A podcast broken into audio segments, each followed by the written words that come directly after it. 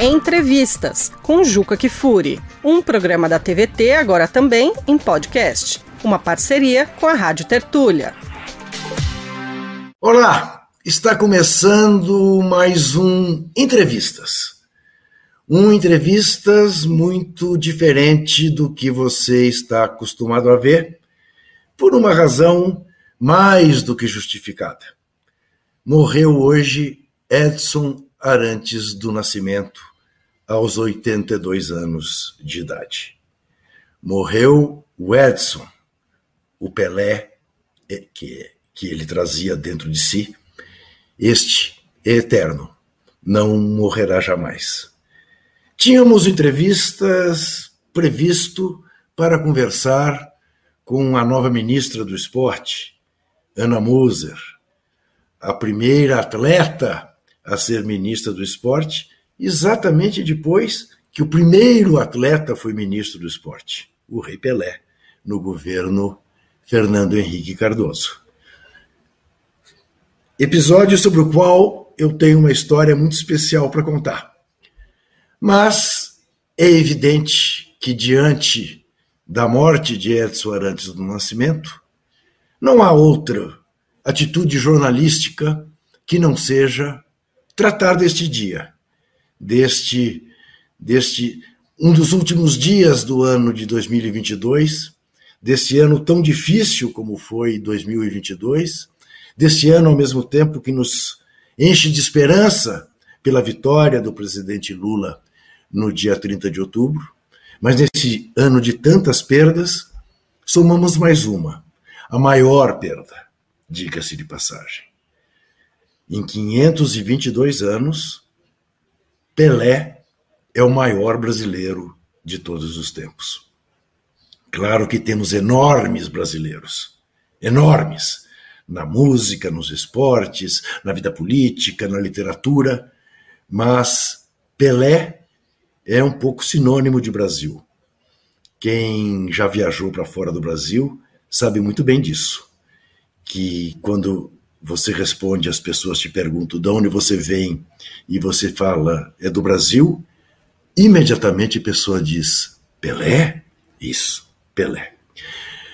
Eu tive a oportunidade de conviver muito de perto com Pelé num período da vida dele e da minha vida. E o que eu vou fazer aqui, sem roteiro, sem nada, é conversar com você sobre coisas que eu sei e coisas que eu vi do Repelé.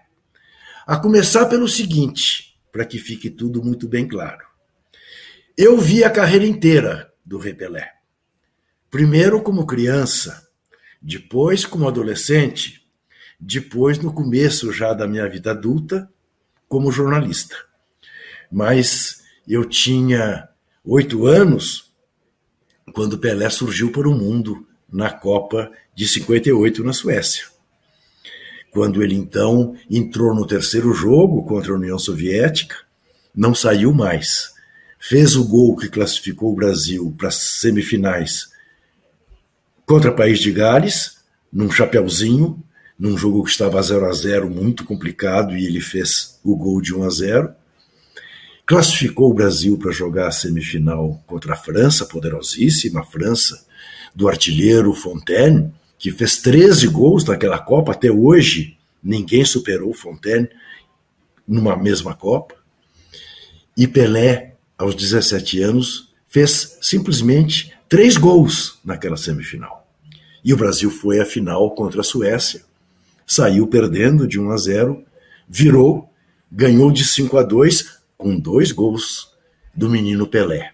Fez seis gols naquela Copa e foi o artilheiro da seleção brasileira aos 17 anos de idade. O mundo ficou deslumbrado. O Brasil também, é claro. Entre 58 e 1969, em 11 anos, Pelé fez mil gols. E veja que curioso. Pelé fez o milésimo gol no Maracanã contra o Vasco, batendo pênalti. E há muita gente que diz: ah, mas o milésimo gol do Pelé não poderia ter sido de pênalti. Ao contrário. Ao contrário. só poderia ter sido de pênalti. Por que motivo? Pênalti, aliás, diga-se de passagem, que ele mesmo sofreu do zagueiro do Vasco. Mas por que motivo? Por um motivo muito simples. Muito simples. Se ele faz o gol de bola correndo, numa jogada normal, muita gente poderia não ter visto o gol. Ter se distraído e não ter visto o gol. Mas um gol de pênalti fez com que o mundo parasse para vê-lo. Até porque foi um pênalti contestado pela, pela defesa do Vasco. Ele levou dois a três minutos para bater aquele pênalti. E você vai ver daqui a pouco imagem dele batendo o pênalti. É uma delícia ver o seguinte, e ele depois reclamava disso. O time do Santos inteirinho era um, pênalti durante o jogo. O time do Santos inteirinho ficou no meio de campo, não foi para cercanias da área. E ele, de repente, se viu sozinho ali para bater o pênalti do milésimo gol e diz ele: e se eu perdesse? Se o Andrada, que era o goleiro do Vasco, rebatesse, não tinha ninguém para correr atrás da bola, só eu. Mas o time do Santos estava perfilado como se fosse um pênalti desses de desempate de jogo, quando todo mundo fica de fato no meio de campo. Mas ficou, ficou lá o time do Santos, ele bateu e fez o gol. Fez o milésimo gol. Nunca ninguém havia feito o milésimo gol. Mil gols no futebol, como até hoje ninguém fez mil gols no futebol. Pelé fez. Pelé fez e foi muito criticado ao ser entrevistado após fazer o milésimo gol e pedir para que olhassem pelas criancinhas do Brasil. Houve quem visse ali uma atitude demagógica do rei Pelé. O fato é que se o Brasil tivesse cuidado das suas criancinhas em 69, o Brasil seria muito melhor. Até hoje o Brasil precisa cuidar das criancinhas. Pelé, lembremos, é um rei negro.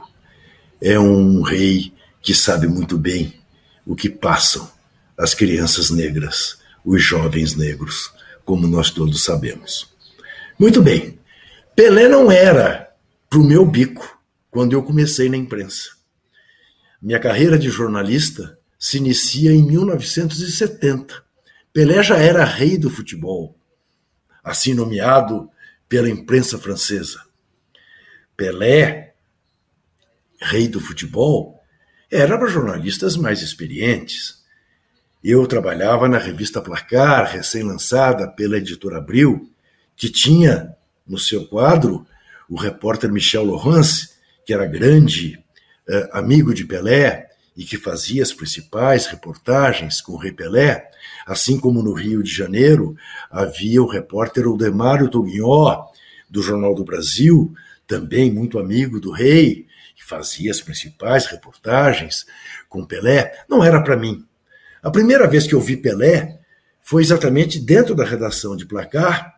Eu tenho até a foto, mas uh, eu apareço meio de papagaio de pirata, assim, meio constrangido atrás dele, e fui apresentado a ele apenas formalmente, nos demos a mão, e para mim já estava de excelente tamanho. Né?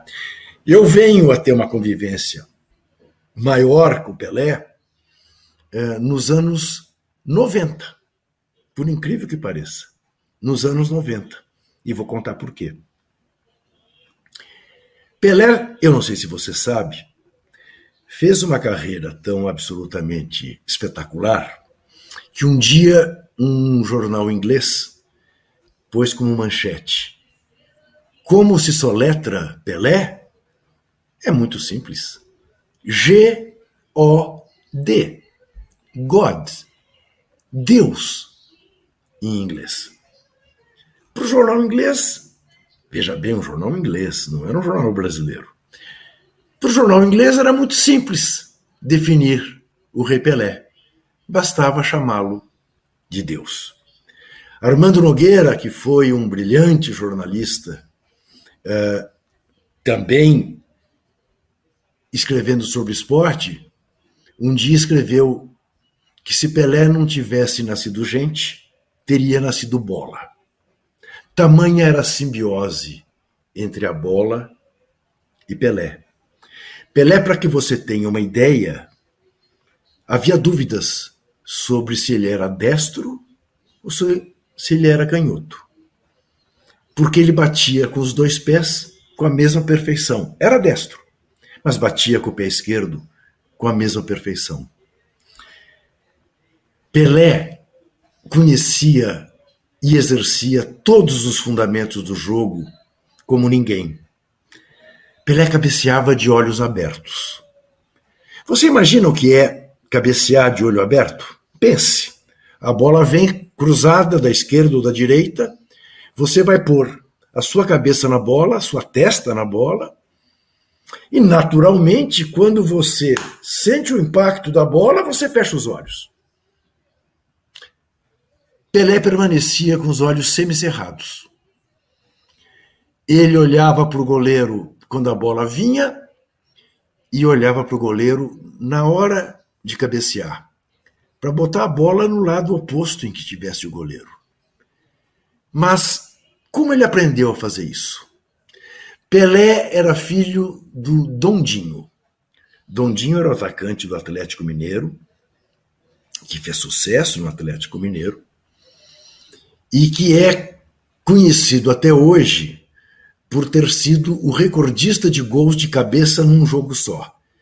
Dondinho fez cinco gols de cabeça numa única partida. Até hoje ninguém fez isso. E Dondinho, já em Bauru, para onde se transferiu para jogar no Bauru Atlético Clube, ensinava para o Dico, que era como Pelé era chamado, o Edson, como cabecear de olho aberto. E como é que ele treinou o filho para cabecear de olho aberto? Ele usava uma lâmpada que havia pendurado em cima da mesa das refeições da família e dizia ao Pelé: Fique olhando para essa lâmpada e não permita que ela te segue. Como é que você impede que a lâmpada te segue? Semicerrando os olhos. Você vai ter que fazer a mesma coisa na hora que a bola chegar, para você cabecear. E assim, Pelé aprendeu a cabecear. Pelé jogava bem no gol, como goleiro. Mas não é que ele treinava no time do Santos como goleiro e fazia defesas espetaculares na brincadeira. Ele chegou a jogar em jogos a valer do Santos como goleiro. Num desses jogos eu estava, no Pacaembu, Santos e Grêmio, não ainda como jornalista. Santos e Grêmio na Copa do Brasil. Pelé foi substituir o goleiro Gilmar, que foi expulso de campo. E naquele tempo não havia substituição. Então Pelé estava em campo com a sua camisa 10, tirou a camisa 10, pôs a camisa de goleiro e foi para o gol. Estava 4 a 3 para o Santos. E ele fez duas senhoras defesas para evitar que o Grêmio empatasse o jogo no Pacaembu. Esse era o Pelé. Pelé fazia tabelinha com a perna do zagueiro adversário. Jogava a perna no zagueiro adversário e pegava a bola adiante. Há um filmete correndo pela internet mostrando que uma série de lances que hoje deixam todos nós boquiabertos, feitos por Messi, ou feitos por Maradona, ou feitos por outros craques uh, do passado, como Cruyff, como Eusébio. Pelé fez todos eles. O filme mostra. Essa, aliás, é uma das vantagens de Pelé. Pelé tem tudo quase documentado. Então, não, se, não é necessário você florear a vida de Pelé a vida de Pelé ela é fartamente documentada. Tem um filme de Aníbal Vassaini, Pelé Eterno, que mostra dezenas, centenas dos milhares gols de Pelé. Muito bem, como eu dizia, Pelé não era para o meu bico. Então eu nunca tratei Pelé, nunca tratei dele jornalisticamente. Aconteceu que em 1900 1993, a revista Playboy completou 18 anos. Era sua maioridade. E resolveu-se, na editora Abril, que a editava, quebrar uma política da Playboy internacional. A Playboy considerava que alguém entrevistado por ela uma vez dava a entrevista definitiva. Não precisava ser nunca mais entrevistado. Uh, Playboy se orgulhava uh, de fazer, de desnudar o seu entrevistado, de deixar nu o seu entrevistado, como deixava nuas as meninas de capa da Playboy. Eram outros tempos. Eram tempos em que o machismo não era visto como é visto hoje em dia, felizmente. Hoje em dia é visto assim. Nem pensar numa revista como Playboy mais. Muito bem. E eu fui designado a entrevistá-lo, a fazer essa entrevista. E depois de diversas tentativas de, de ele marcar e desmarcar duas vezes a entrevista aqui em São Paulo, que ele daria num apartamento que ele tinha aqui na Alameda Itu, em São Paulo, ele me telefona, eu já tinha desistido, já tinha avisado a direção da revista, olha, esqueça, porque não vai dar. Ele me telefona, de Cuenca, no Equador, onde ele tinha viajado com a TV Globo para comentar uma Copa Sul-Americana. Me liga e diz: escute, você não vem para Cuenca? Eu estou aqui sem fazer nada, com todo o tempo do mundo para te dar entrevista. Bom, eu fui à direção da, da editora Abril e falei assim: olha, está me chamando. Compramos uma passagem e eu fui para Cuenca. Marcamos de entrevistá-lo em seu quarto. Claro, uma suíte presidencial, num hotel em Cuenca. E nesta entrevista, para que você tenha uma ideia, 11 vezes ele disse: Eu nunca contei isso antes. Entre as coisas que contou, foi uma denúncia de corrupção na CBF, então presidida por Ricardo Teixeira, genro de João Avelange, então presidente da FIFA, que organizaria a Copa do Mundo nos Estados Unidos em 94, onde ele, Pelé, havia jogado no Cosmos entre 75 e 77, exatamente para difundir o futebol nos Estados Unidos. Pelé era o, o nome que os americanos conheciam como jogador de futebol. Muito bem, essa entrevista eram 17 edições internacionais da Playboy. Essa entrevista foi publicada em 13 das 17 edições.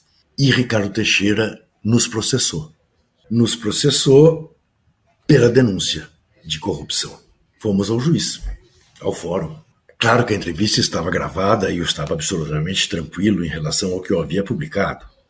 Mas você sabe como é. Uh, em regra, acontece muito isso. Você grava uma entrevista, o, o, alguém que se ofende aciona o jornalista e o entrevistado diz: Olha, não foi bem assim. Uh, o que eu quis dizer não foi isso, é mais uma interpretação do jornal. Enfim, procura tirar o corpo daquilo que disse. É muito comum. Fomos ao juiz. O juiz, claro, diante do Pelé, todo cheio de cerimônias, vira-se para ele e disse: Senhor Edson, o que o senhor tem a dizer sobre a ação de Ricardo Teixeira contra o senhor e contra o jornalista? Eu era ali, estava ali, de, eu não tinha a menor importância na hora das coisas. E para minha admirável surpresa, o rei Pelé vira-se para o juiz e diz: Não, a única coisa que eu estou estranhando aqui é a presença do jornalista, que limitou-se a publicar ipsis literis aquilo que eu lhe disse. O que, que faz o jornalista aqui? E diante disso, o juiz virou-se para mim falou: jornalista, você está dispensado de permanecer na audiência. Uh, a ação do querelado, do querelante Ricardo Teixeira se limitará a ser contra o querelado Edson Arantes do Nascimento. Eu levantei e fui embora. Bom, evidentemente que eu saí de lá exultante. Né? Porque, para quem já o tinha como ídolo na, por, por ser o, rei do futebol, como eu tinha, apaixonado que sempre fui futebol, imagine vê-lo tomar aquela atitude. É necessário dizer para você o seguinte: antes de começar a entrevista, a revista Playboy tinha uma série de truques. Então dizia, para esquentar a entrevista, faça aquelas perguntas de sempre, quantos, onde você nasceu, quantos anos você tem e tal, papá, coisas que um entrevistador tem obrigação de saber, na verdade, antes de ir para a entrevista. Mas pergunte o que, que você costuma sonhar, é, você chora muito? Qual foi a última vez que você sonhou, que você chorou? É, o que, você pensa na hora de tomar banho de chuveiro? É, como foi sua primeira vez? Essas coisas. E eu resolvi, porque sabia que ele é chorão, sempre foi chorão, eu resolvi que eu ia perguntar a ele qual foi a última vez que ele chorou. E ele. E perguntei: Ô rei, você é chorão? Qual foi a última vez que você chorou? Ele virou-se para mim e falou: Anteontem. Falei, por quê?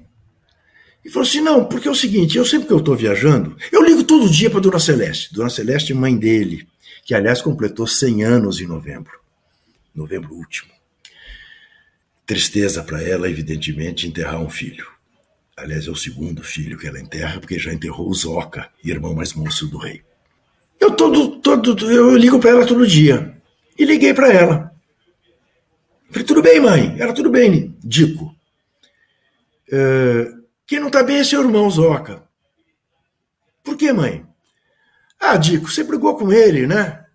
Ele me contou que você brigou com ele. Ô, oh, Dico, você atura tanta coisa, ele tanta gente que te é estranha. Vai brigar bem com seu irmão? E diz o Pelé já chorando. E aí, ela começou a chorar do outro lado. E, eu comecei a chorar também. E começou a chorar. Jornalista é um bicho terrível, né? Eu olhei no relógio, comecei. Ele chorou por coisa de dois minutos.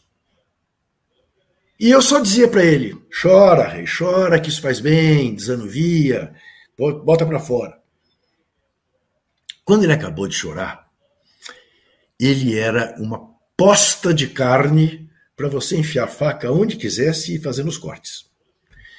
Bom, e ele disse coisas. Eu fiz essa primeira sessão de entrevistas durante seis horas gravadas. E essa entrevista, nessa primeira parte, ele contou coisas do Arco da Velha. Ele contou sobre o namoro dele com a Xuxa, que ele interrompeu quando soube que a Xuxa era virgem, porque ele não queria desvirginar ninguém. Ele falou da corrupção na CBF. Ele falou que, quando entrava em avião, conversava com Deus e Deus respondia. Ele me contou que um dia em Nova York ele foi visitar uma criança uh, com câncer no hospital, desenganada à morte, e que ao sair do quarto da criança, a criança saiu andando ele me contou coisas absolutamente assombrosas. Tão assombrosas que quando terminou a entrevista, e eu falei, tudo bem, amanhã a gente continua. Ele falou, não, vamos sair, vamos jantar. Eu falei, não, não vou, não vou. Eu não queria. Porque eu estava tão impactado que eu falei, eu vou para o meu quarto e eu já vou tirar essa entrevista do gravador. Porque eu acho que eu tenho uma entrevista completa. Eu não vou nem precisar completar a entrevista com ele. E assim fiz. E no dia seguinte, ao começar a entrevista com ele, eu achei que eu tinha obrigação de dizer a ele: Rei, tá tudo gravado. Mas você disse coisas que podem se voltar contra você. É, por exemplo, ele perguntou. Por exemplo, e eu falei. Ele disse: Ô Juca, mas você não me disse que a Playboy quebrou uma política de, pela primeira vez, entrevistar duas vezes o mesmo personagem? Falei. Eu não posso te dar uma entrevista comum. Eu tenho que te dar uma entrevista que seja realmente com coisas que eu nunca contei. Então, vida que segue. Bom, essa segunda sessão, não me lembro exatamente, mas não levou duas horas e foi mais para, enfim, para já que estava ali, vamos conversar. Mas a entrevista estava pronta e foi uma coisa espetacular. E assim nós nos aproximamos, principalmente depois dessa audiência na justiça. E aí vem o episódio de, da eleição de Fernando Henrique Cardoso, que eu vou contar. Até já. E aí, tá gostando do episódio? Então clica para seguir o canal no seu tocador e ser avisado de novas edições. Aliás, avalia também o podcast com uma nota ou comentário. Assim o Entrevistas chega para mais pessoas. A gente agradece. Meu Deus, a gente garra conversar aqui? Vamos ver alguns VTs. Veja o VT do milésimo gol. Veja aquilo que eu disse em relação ao time do Santos ficar postado no meio de campo. Leva a bola na frente porque é um buraco. O Andrada ajeita a bola lá. Vai bater Pelé. Eu não gostaria que o milésimo gol fosse assim de pênalti. Eu queria que fosse um gol feito, um gol trabalhado, um gol elaborado. Mas valha este. Tomara Deus que ele bata e termine esta história sem fim de mil gols. Também um homem frio como ele se emociona. Caminhou Pelé, apontou.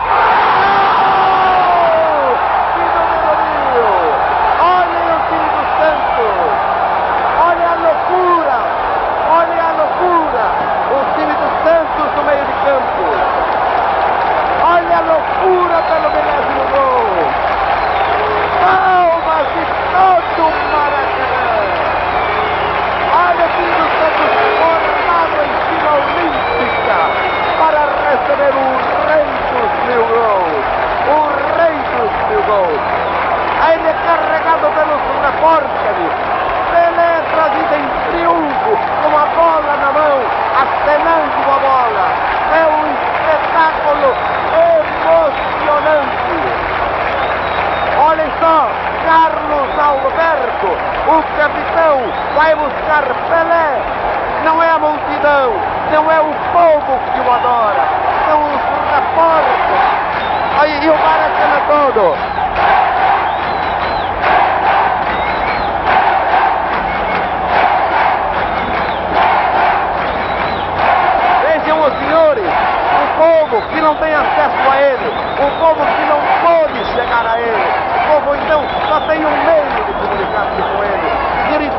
Pelo seu nome, ovacionando. Os outros não, repórteres, fotógrafos, radialistas.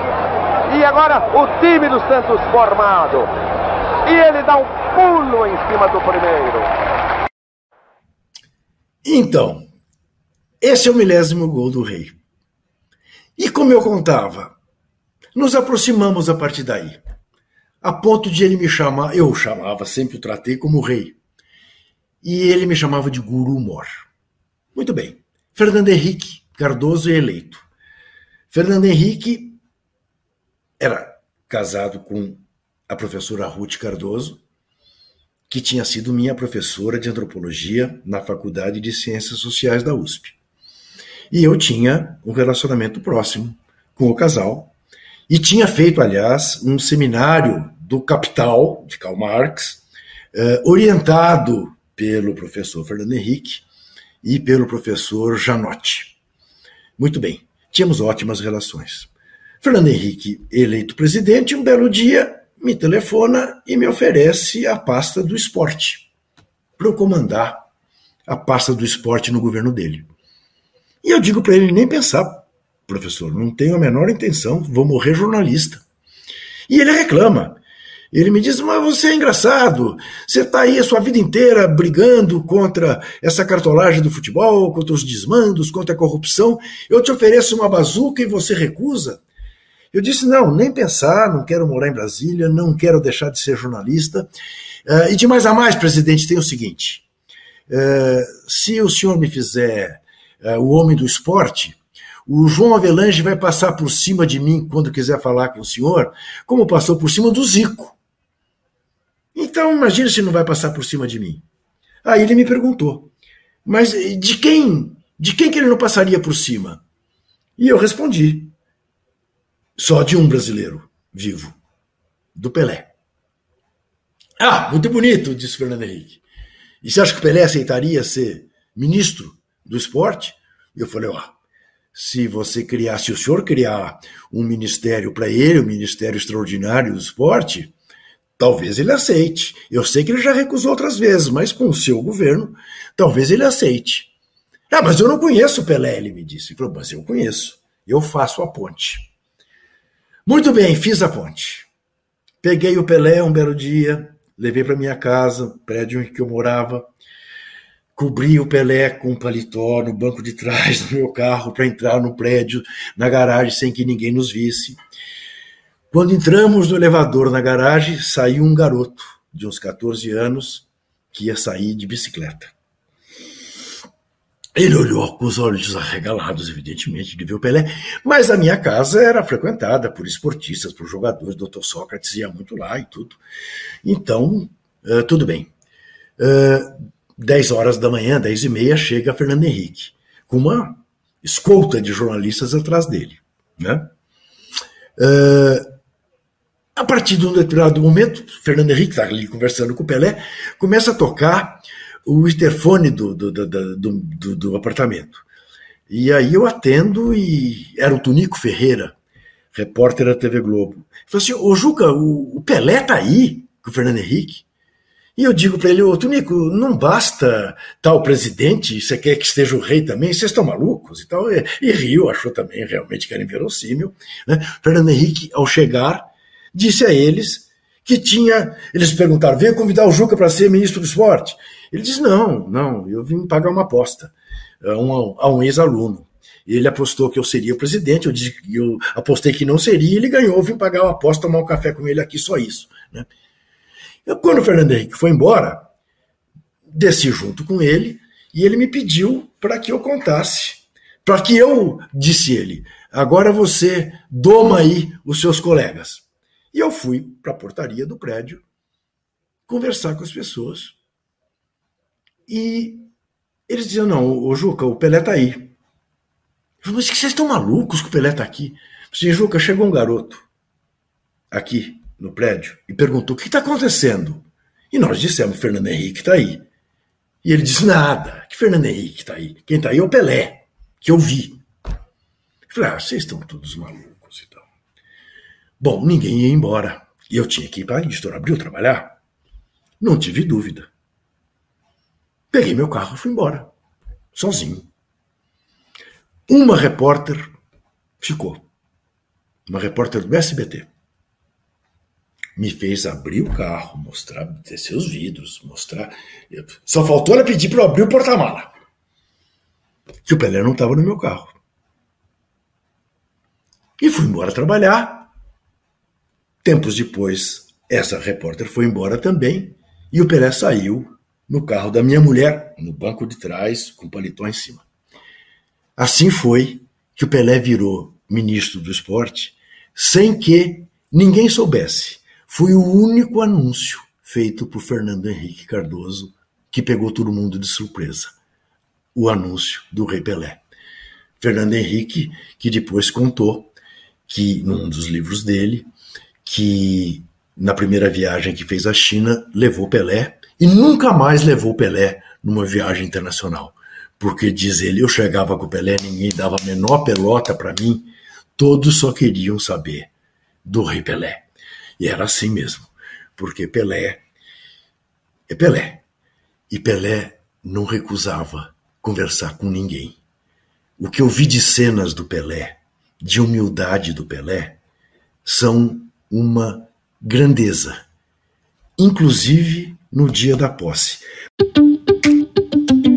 Quer produzir um podcast? Chama a Rádio Tertúlia, estúdio profissional e 20 anos de experiência na área. radiotertulia.com.br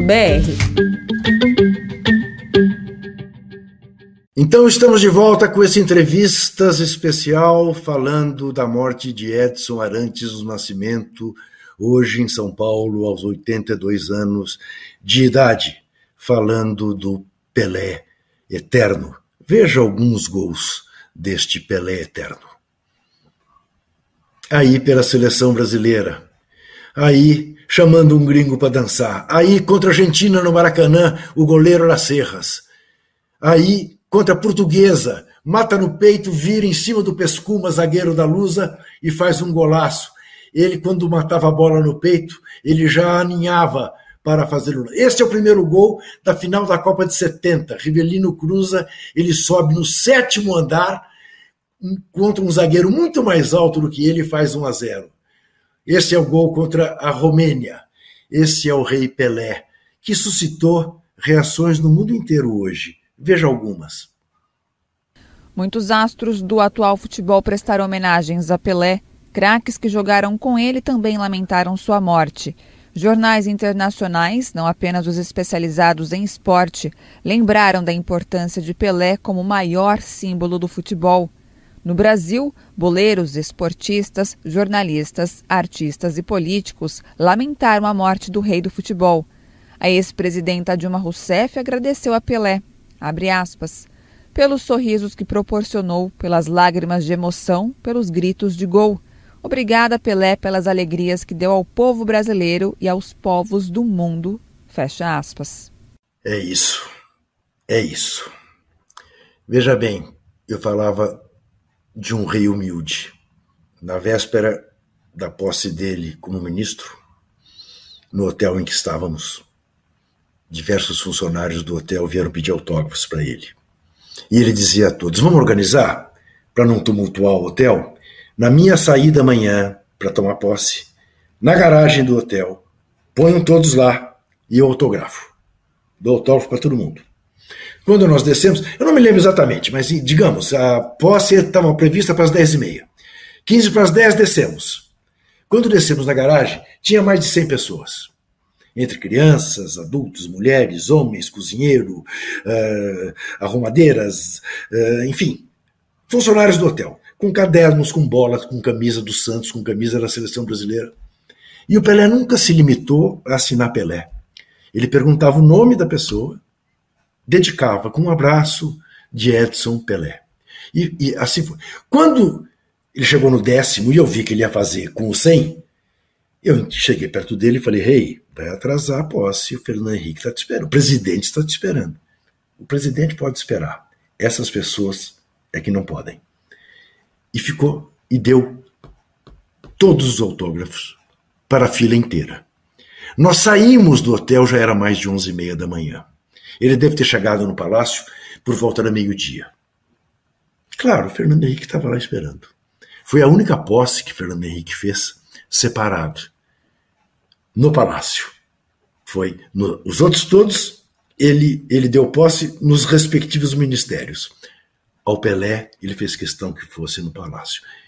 Eu escrevi o discurso de posse do Pelé, que pegou o discurso tirou do bolso, pôs no púlpito, começou a ler, olhou para as pessoas e disse: Eu nunca li um discurso, eu prefiro improvisar. E fez lá a conversa dele. Depois me pediu para escrever alguns outros que eu escrevi, que ele também jamais leu. São os discursos inéditos de Pelé. Talvez um dia eu os publique.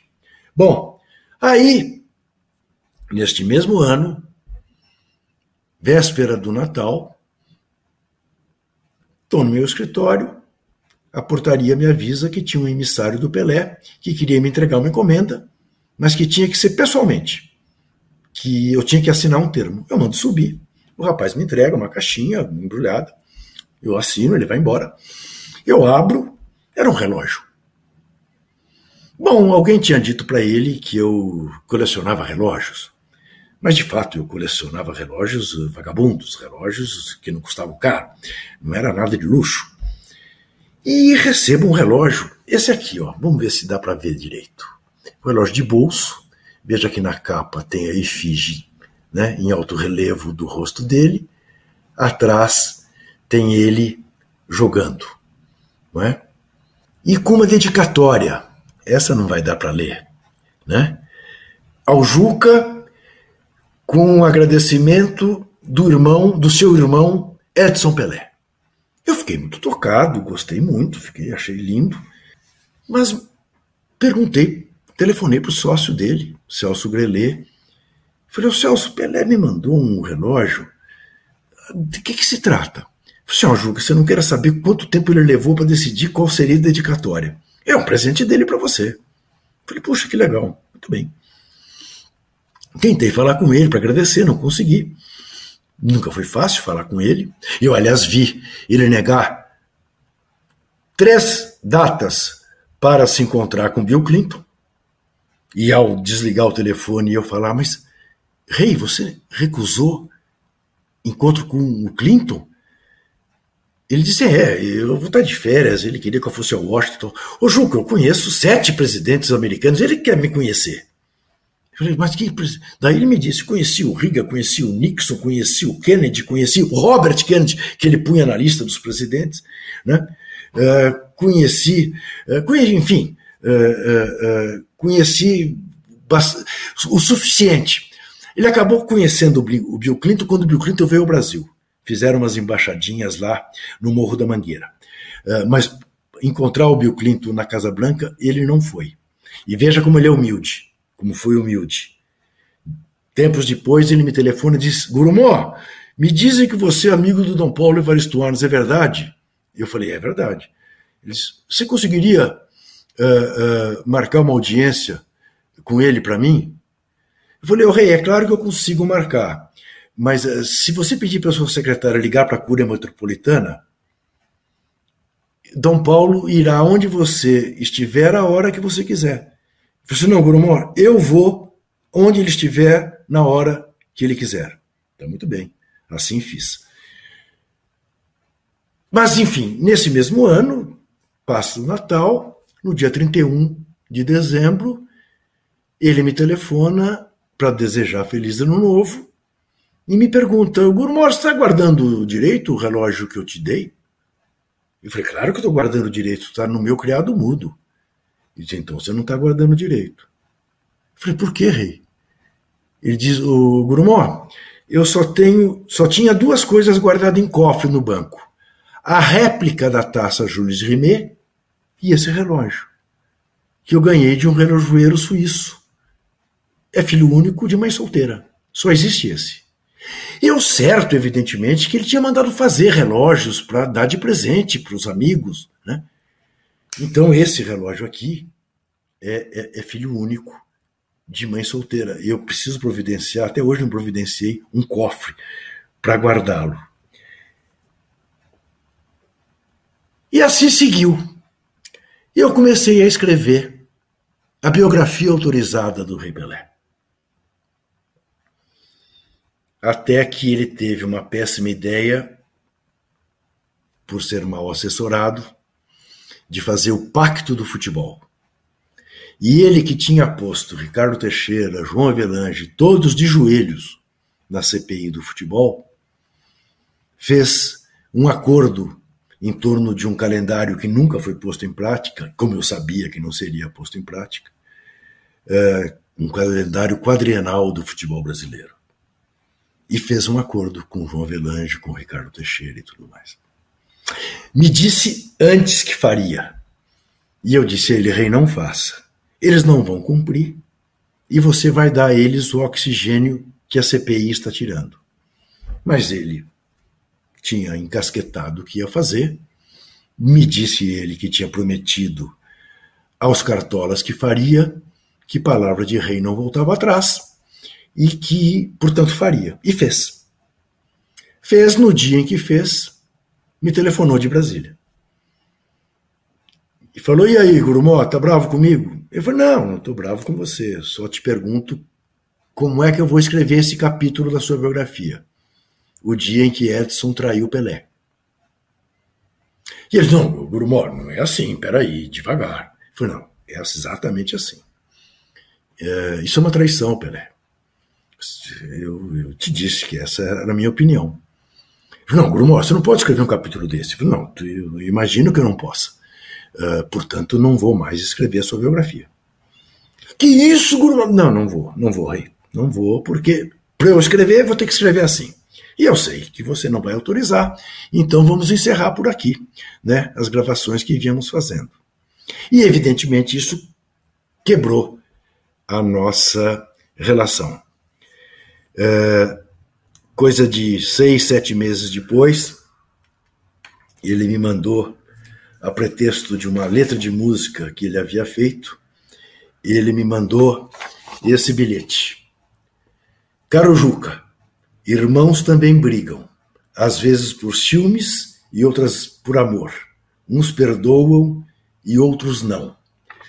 Uh, como se estivesse puxando a minha orelha, dizendo que ele já tinha me perdoado e eu não o havia perdoado. Eu não tinha que perdoar ninguém, na verdade, quem sou eu para perdoar o rei Pelé.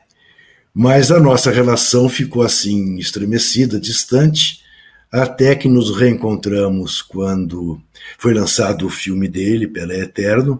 Nos Ele me mandou um convite muito carinhoso, eu fui, nos abraçamos e tudo mais. E tempos depois, já bastante tempo depois, uh, o reencontrei na Folha de São Paulo para fazer uma entrevista. E acompanhei, né, com a mulher dele, Márcia, esses últimos dias, discretamente. Uh, abdiquei completamente do meu papel uh, de jornalista.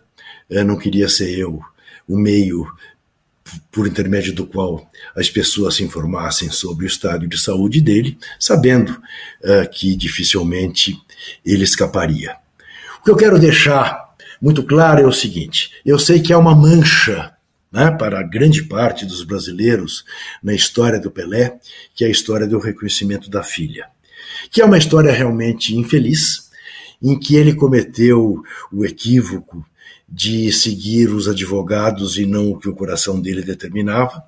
Os advogados eh, constataram que havia um tom de chantagem na relação eh, que a filha estava querendo estabelecer com ele, e isto acabou prevalecendo. Eu me lembro de uma conversa com ele que dito, rei, eu sei, pode até haver essa chantagem, mas filho é filho, passa por cima de tudo, não deixa que isso atrapalhe um eventual reconhecimento. Ele terminou reconhecendo, mas foi a duras penas, e isso, de certa maneira, o marcou.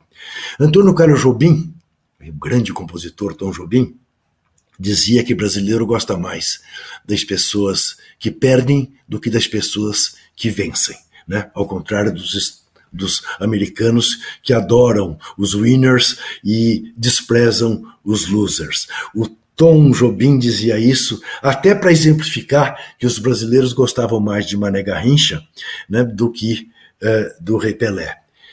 Eu tenho para mim que a morte do Rei Pelé é, vai mudar muito, embora eu repita, o Rei Pelé seja eterno, vai mudar muito esta situação.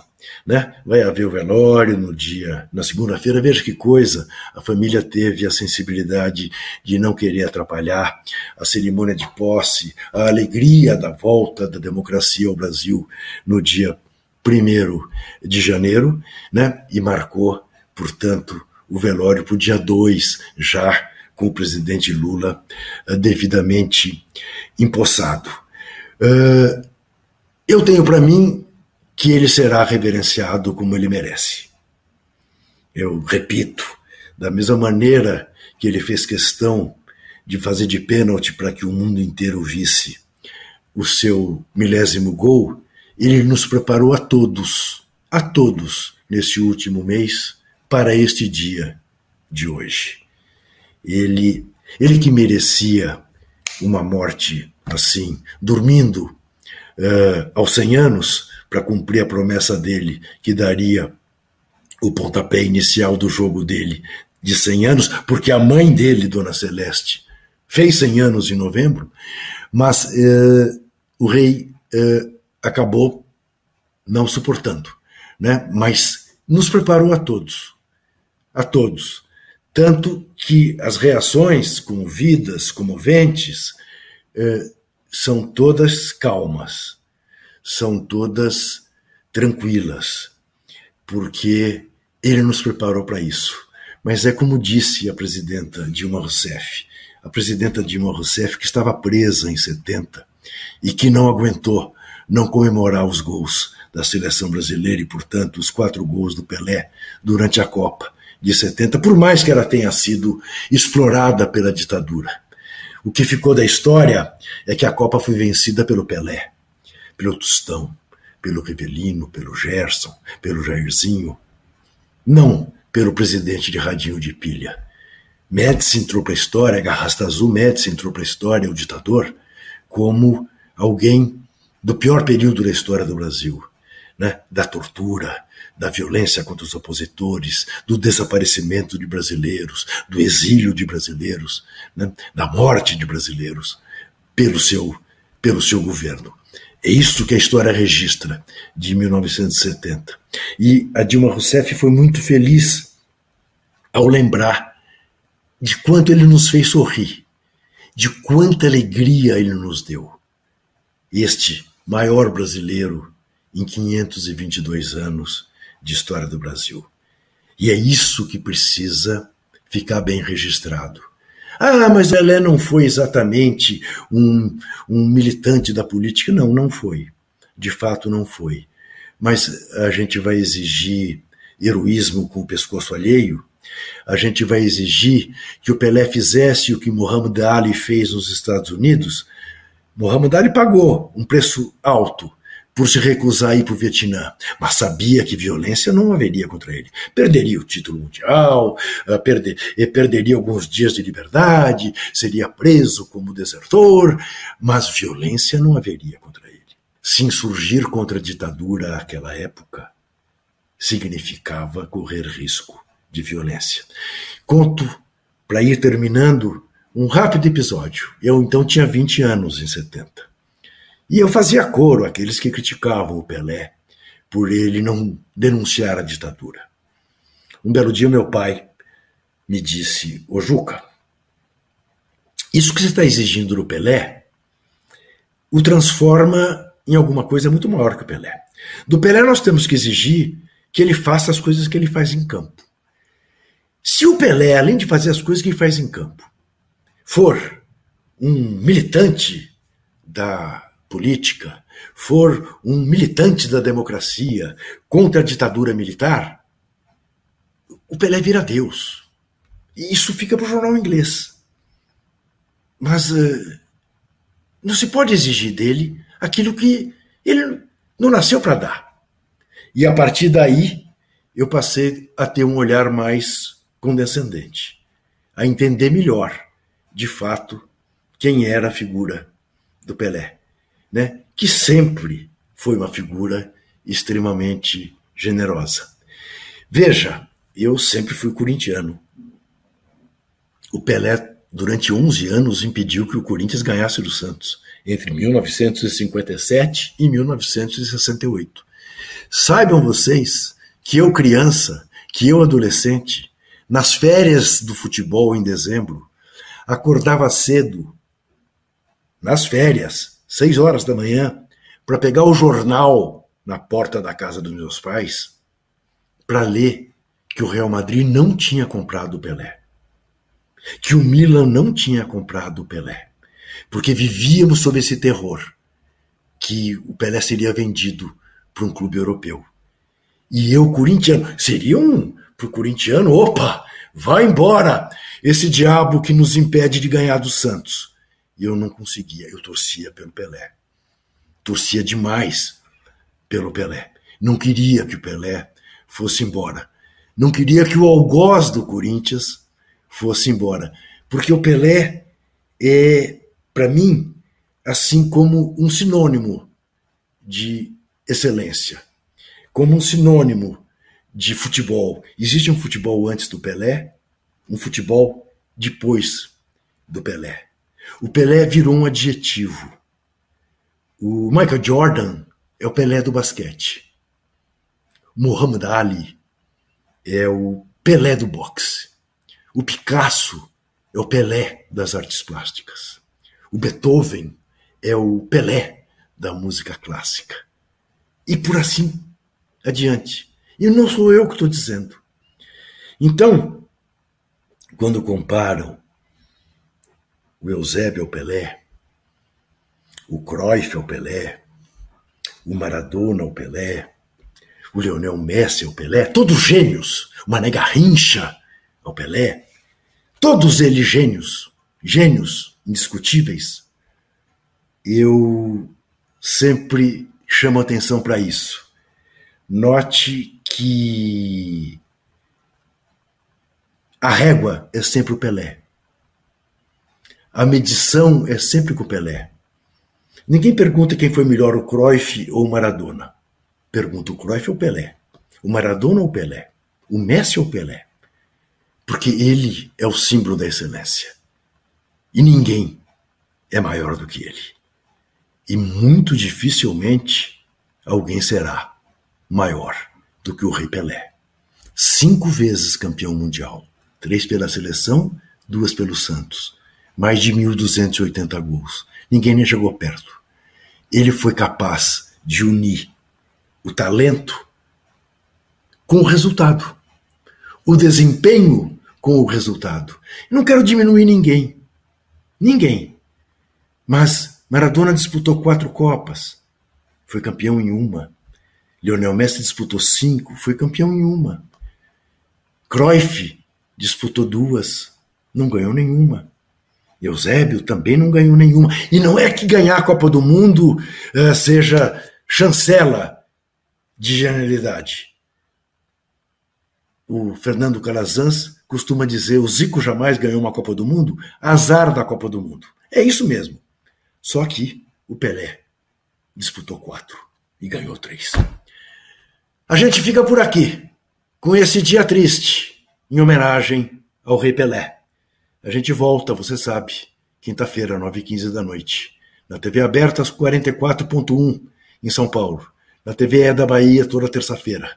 Sempre lembrando que desesperar jamais.